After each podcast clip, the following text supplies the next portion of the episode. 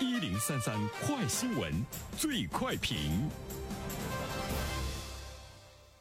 焦点事件快速点评，这一时段我们来关注：一月一号，安徽潜山年仅十三岁的初一学生小洛，在离家几百米的池塘里被发现溺水身亡。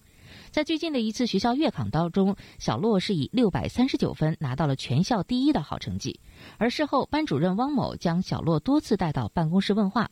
小洛在 QQ 空间留言说：“考得好也怪我吗？”随即失踪。而一月一号下午，小洛被家人发现溺亡，目前排除他杀。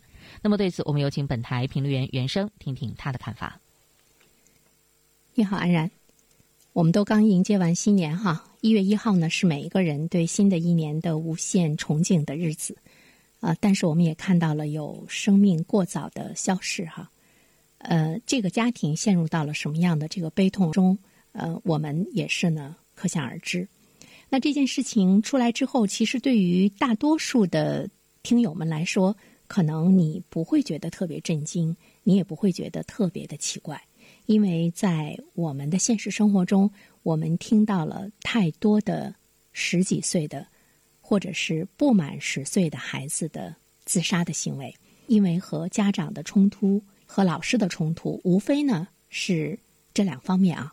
那么孩子的这种自杀，我们也从现实生活中，甚至于我们会亲眼目睹孩子自杀的这个呃过程啊。比如说，我们会看到一些视频。那么也曾经呢，有一个这个孩子在被母亲在学校当面斥责、扇耳光之后，啊，自己停留了一两分钟，转身呢从教学楼跳下去。那么也有孩子呢，和母亲坐在车中，受到了母亲的斥责之后呢，推开车门，飞身的跳下大桥，结束了自己年少的生命。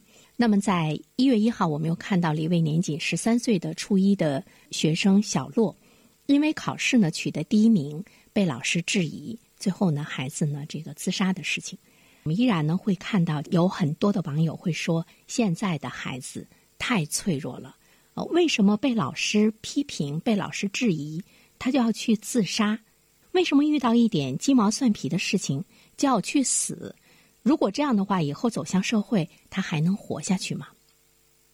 所以说呢，在这样的一个孩子年轻的年少的生命消逝的时候，我们看到的悲痛越来越少了，我们看到的谴责更多了啊！这个呢，是我从网友的留言中有一个。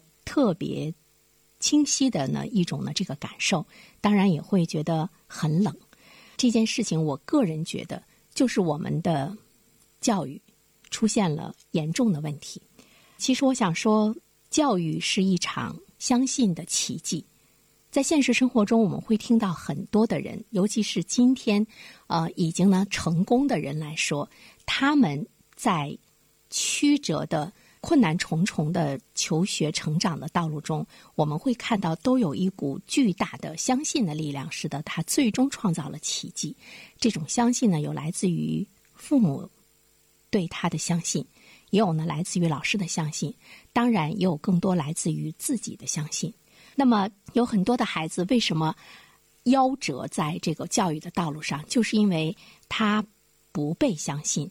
一路伴随的挫折感，使得他们对学习和生活充满了一种悲观的情绪。啊，并不是说他们真的能力不足，不是说他们的学习能力不足、生活能力不足，而是因为他们看不到希望。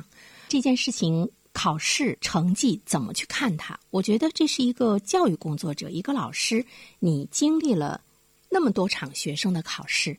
你看到过突然考好，你也经历了突然考坏，觉得老师在这方面的心理应该是很成熟的。